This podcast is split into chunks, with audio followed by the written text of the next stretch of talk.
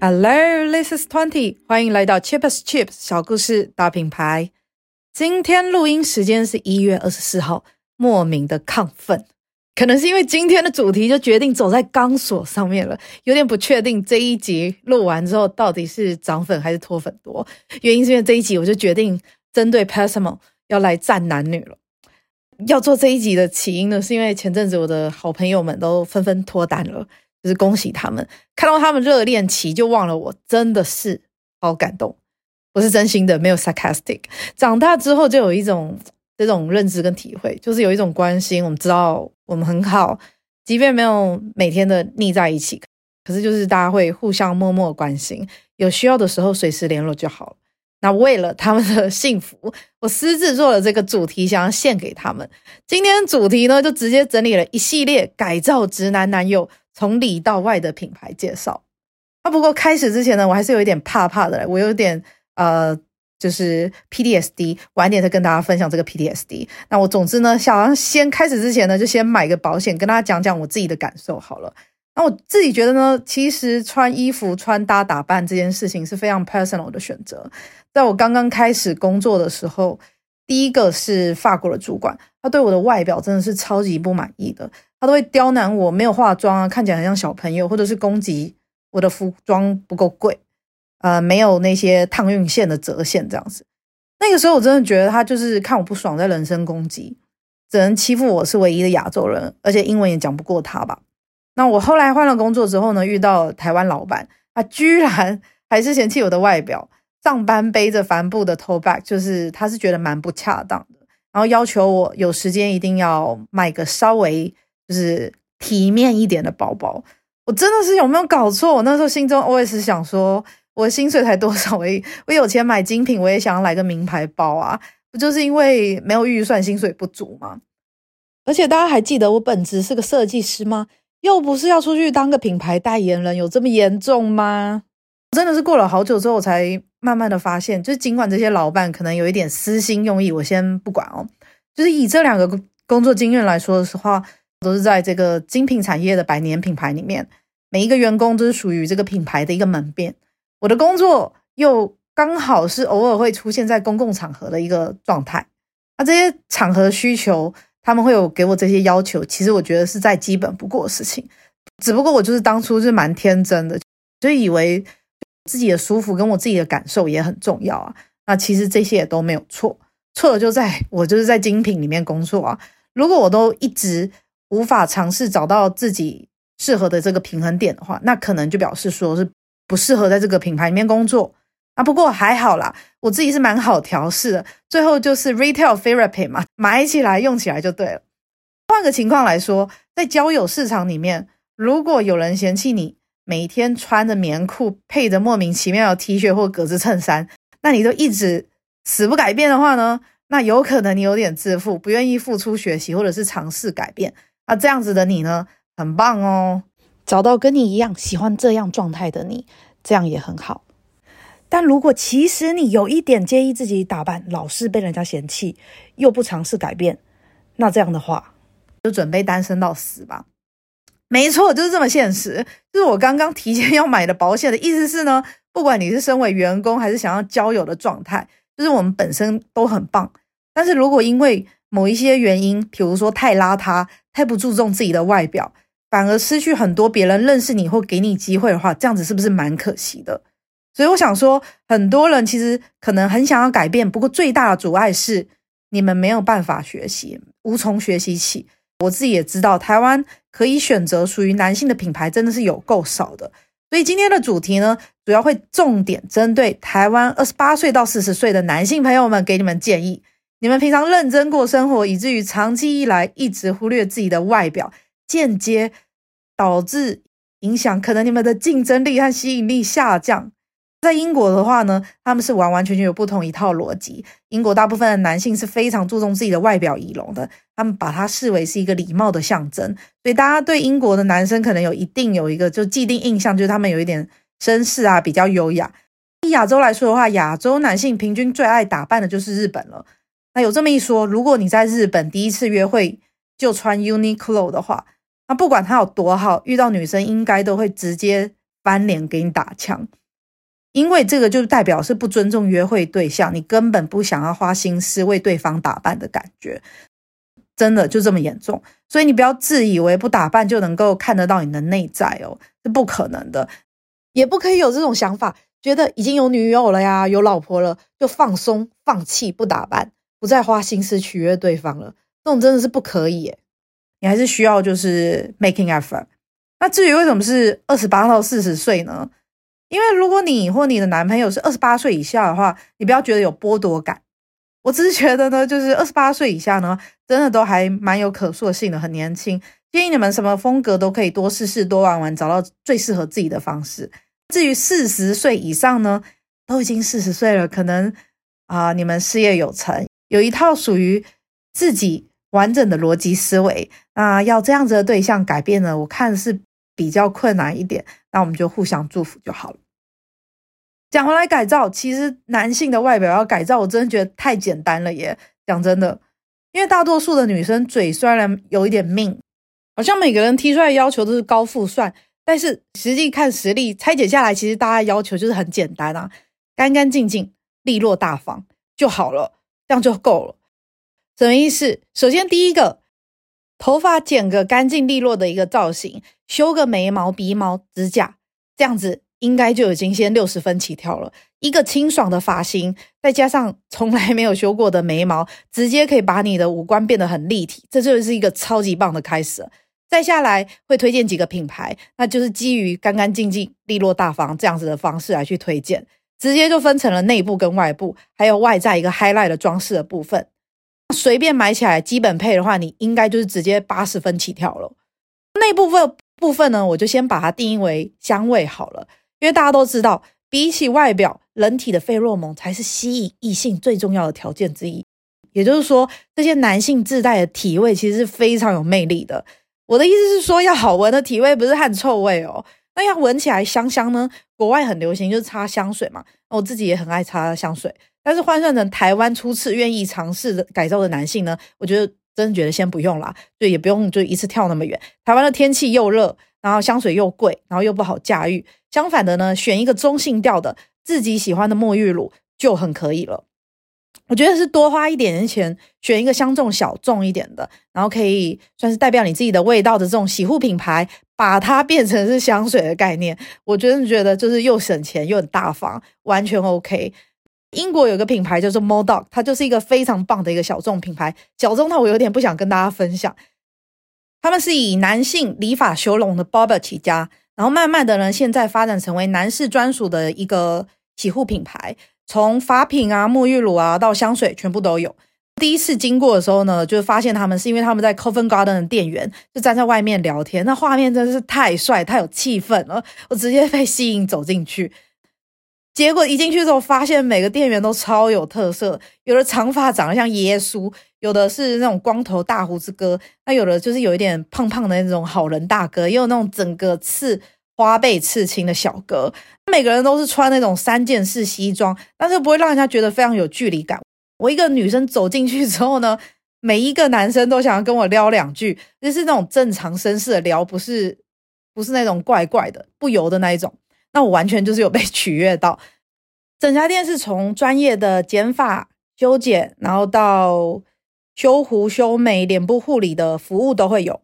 所有的产品的质地还有成分都是以男性用户考量为主的。他们最经典的味道呢，也是我自己最喜欢的，是红茶基调的，是属于比较偏那种中性调，闻起来非常温和，不甜又不呛，然后很容易入手的这种的。那我男友知道之后呢，就偷偷去买一组，用完之后就被我夸到爆。那这种类型的产品呢，淡淡的香味就很适合初次使用的新手，从内部跟自身的身体先顾到了之后呢，才需要再往外加成更多优质的穿搭嘛。再过来内部完了之后，就换了外部的一个穿搭。我想了好久，到底要推荐哪一种类型的品牌？想来想去，我决定选择大型连锁的这种子品牌，这样子类型的推荐，我觉得是最友善、最好找，也相较比较平价，非常适合新手尝鲜的一个需求啦。那这个呢，就分成两个品牌。一个是最基本的 daily essential，另外一个就比较偏 smart casual，稍微正式一点的场合可以约会样式的这种使用。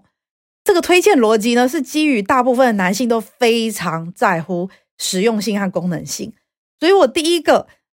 推荐这个每天都可以穿的这个基本服饰，就要选在 H&M 集团的 Arket。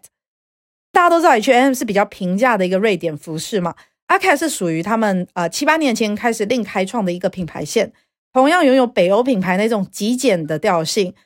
他们的衣服都是属于黑白灰加上一点大地色系，整体的设计也比较重视机能性啊，还有生活方式，所以大家最在乎一些口袋啊或什么功能，他们都有。除了他们自己本身的呃品牌是以男装为主以外呢，他们也是选品店，那也有跟很多其他的品牌来去做联名，是少数在逛店的时候呢是以男装优先展示的品牌，搭配很多合作精选的一些家装啊生活用品在店里面贩售。所以去逛他们店的时候，其实非常有生活气息的。整体的价位呢，会比 H&M 高得多，又会比他们的呃比较高端一点的 COS 这样子整体的一个价位大小再低一点点。品质上呢是属于远大于 H&M，但是版型上面可能会比 COS 更适合亚洲人一点，非常适合亚洲的男生无脑入手购入一些基本款的那种单品。男生最喜欢穿那种素 T 啊，可以直接无脑买一组，他们的领口。还有他们的磅数都比较挺，也比较厚，会有很多的选择，它够撑得过上班啊、约会啊、运动各个场合。那再下来呢，我刚刚讲的另外一个品牌呢，就是同样也是大集团的一个子品牌，是属于 Massimo Dutti，那我简称就是 MD 好了。它是一个西班牙的品牌，属于 Zara 的 Inditex 集团所收购的品牌之一。所以理论上面来说的话呢，其实他们跟 Zara 是完完全全没有关联的品牌。他们的产品比较内敛，虽然他们的整体是属于低调为主，但是 MD 呢，就是多了一点这种西班牙的风情，所以偶尔会有这种低彩度的花图腾啊，或是比较活泼的一点细节来去做点缀。想象一下，有一点点小胡渣的南欧系帅哥，他们就是走这种路线的品牌。那有很多这种编织啊或棉麻系列的服装。配台湾海岛型的气候，其实四季都还是蛮搭的。啊很适合有一点点闷骚又不知道该怎么开始的男生。虽然多了一点小设计呢，他们整体不会很花俏，都是偏比较都会的一种呃使用场景跟风格。价位上面会比刚刚的 Daily Essential 的 arkat 会再高一点点，算是蛮适合台湾男性在约会啊，或是重要正式一点的场合的时候，稍微多花一点点心思在打扮上面呢，来去做使用。那这两个品牌的好处就是呢，这些都是大集团下面的品牌，所以全球各地都找得到店面，也有全球包邮的服务哦。服装零售集团的背景跟差异，其实我觉得蛮好玩的。大家有兴趣的话，再留言告诉我，我下次再告诉你们好了。今天就先暂时不插题，着重在我们的主题上面。改到现在这样子，从上到下，从里到外都已经包含了。另外还差一个就是 highlight 的部分。也就是选择添加一点精致的一个小亮点，有一个非常棒适合这个需求的品牌，就是英国经典的 Post Smith。他们呢主打的就是绅士正装，虽然说他们主要是以正装为主，但是他们跟英国传统的一个经典路线是完完全全不一样的。有一种说法是，每一个男人的心中都会有一个男孩。Paul Smith 就是他们创办人 Paul Smith 嘛，现在已经是个八十岁的老爷爷。他有名呢，就是英式幽默啊，跟童趣，就是可以打破这种沉闷老旧古板的英国气息，带来一点点惊喜。而且他也是以完全不 follow rules 来去著称的。他们的外套的内里里面呢，或者是包包内衬，你都可以找到一些那种全裸的裸女印花，或者是颜色非常鲜艳、非常跳的神秘搞怪图案。虽然他们的图案有点幽默又很搞怪，但他们的单品其实往往都是最简单跟最实用的产品。它对英国的时装跟影响还有贡献，甚至让它受封称为爵士。那现在在秀场上面也都是很疯很可爱。有兴趣的人呢，我会把最近一期的 AW24 的 collection 放上来。这一季的颜色很美，是混色的深紫色，然后混着那种黄绿色为主的，蛮适合亚洲人的肤色的。那当然，这个品牌的价位呢，会远远高于刚刚介绍那两个基本品牌之一。特别加入这边介绍的话，是因为有一些细节呢，往往就是最重要的，也是最凸显你跟别人差距的时候。那多添加一点点小小的细节，就可以把你衬托出来很不一样。虽然 Post Me 的主要的服装线肯定绝对不适合，就是台湾男性初次尝试想要改造的这种状态，可是如果呢，你可以氪一点金，升级点缀一下饰品啊，或者是配件的话，那我就觉得是真的是蛮棒的。比如说一条皮带啊，一个鸭舌帽，或者是一双袜子，这就是非常棒的细节了。这样子的配件呢，其他的价位也相较起来是没那么贵，我觉得是蛮适合，而且也很显得比较有趣一点。以上赶上完的话呢，恭喜你，就你已经完完全全脱离直男了，你已经离直男超级远，你已经是。百分之八十五以上的分数了。那我说到直男呢，我就要回来补充一下我刚刚说我有 PTSD 的事情，因为这就让我联想到我之前改造老板的一个经验。必须要说，改造老板跟改造男友基本上是完完全全不同、完全不同面向的考量。第一，老板不完全是代表他个人的特质跟特性，虽然啊，的确是要某程度上面贴近他的个性，但是。还要很大程度上面的考虑到品牌的一个形象，毕竟他会出席很多的场合嘛，要代表这个品牌，要出席活动啊，干嘛的？如果你以为贾博士和 Elon Musk 穿的都很简单、很朴素，那你真的就是太天真了。因为商业品牌的考量其实都是计算好的，绝大多数的时候呢，大家有印象的一些发布会啊，都都是一整个团队去经营出来的，随随便便一件衣服，其实都是要万把元的，就是台币起跳。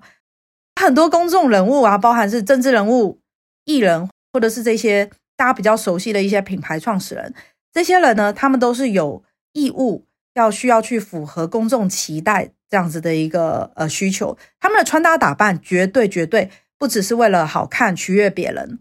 更应该是说是要有策略性的塑造他在你眼中的印象而去做的努力，为的就是要让你记得住他，很容易联想。然后加深整体的一个说服力，放大他们个人的一个群众魅力。这是为什么？大家看到公众人物的时候呢，他们常常会有一个固定的穿搭跟搭配，这不是因为懒哦，这完完全全就是刚刚上面讲的这样子的一个考量。之前我的工作经历是在一个新创公司里面，老板其实是业界非常知名的人物，那我就先帮他保留一点隐私哦，然后大家也不要去找到底是谁。他其实当初就是非常执着，坚持不愿意为了拍摄企划，然后去做制装，因为他觉得这都是非常哗众取宠的一个手段啊。他以前也都是这样子一路这样走过来，同样的服装在不同的产业里就混得很好啊。为什么现在独立出来之后呢，创立新的品牌就需要去改变新的一个自我呢？我真的是你们知道吗？他本人真的是非常有能力，也很有商业头脑，这个是毋庸置疑的。但他个人。极度邋遢，非常的不修边幅，是那种 geek 风的 T 恤，荷叶边，然后会磨到透光，会激凸的那一种。平常上班穿这样子就算了，他居然打算在产品发布还有媒体受访的时候都这样子穿，而且还是上 Tatler 的 CEO 专访，真的是不要为难我跟整个摄影团队嘛。然后后来经过无数次的沟通调整，应该是说连哄带骗带交换条件，边开导边强迫。把这个企划给完成了。那我们那个时候也没有选择什么，就是这种八股的正装西装，而是选择比较材质比较好的 T 恤，配上适合台湾天气的夏天版本的短西装外套，还有换了一个同样呼应品牌精神的一个球鞋。这样子，其实改完这样子之后就大受好评了，真的我也觉得很棒。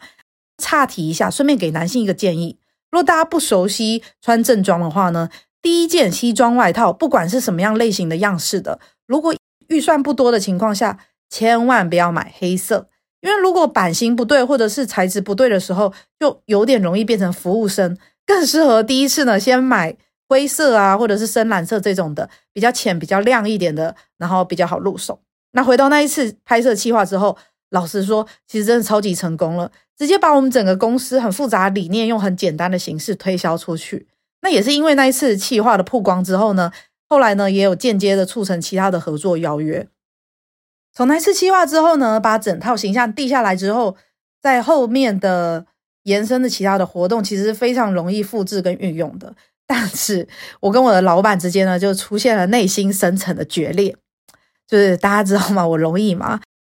有看过穿着 Prada 的恶魔吧？里面就有超级多穿搭影响人生的经典台词，例如说什么。当你开始心甘情愿做出一些你从来没有想过要做的事情跟改变，那表示你成熟了。那只能说呢，就是撇开个人喜好了。如果你有重要的资讯想要传达，却连机会都没有的话，到底要怎么样子才能让其他人更容易认识你呢？或许打扮就是一个蛮重要可以突破的一个环节。总结，穿搭本来就是非常个人的事情。那不管是身为老板、员工，还是男友、女友，或者是自己遇到了问题，就是需要去做调整，为的都是让自己有更好的自信，或者又扩大自己的机会与别人沟通。在别人的建议下，保持自己的喜好跟原则，找到一个属于最适合自己的状态，才是最棒。那我今天花了一整集介绍了几个品牌呢，都是针对男性为主。至于女性呢，男性的朋友常常遇到一个黑洞问题，就是到底要帮女友、帮老婆买什么礼物，要选什么才好啊？遇到这个问题的时候呢，那我帮大家想出一个无脑照抄的答案，答案就是直接买好机票，规划一个旅行，直接带她来伦敦吧。女性的需求真的是无法用一集讲完哎，最好最中肯的建议就是直接带他们出国，让他们自己选吧。不客气。以上，今天就先这样吧，拜。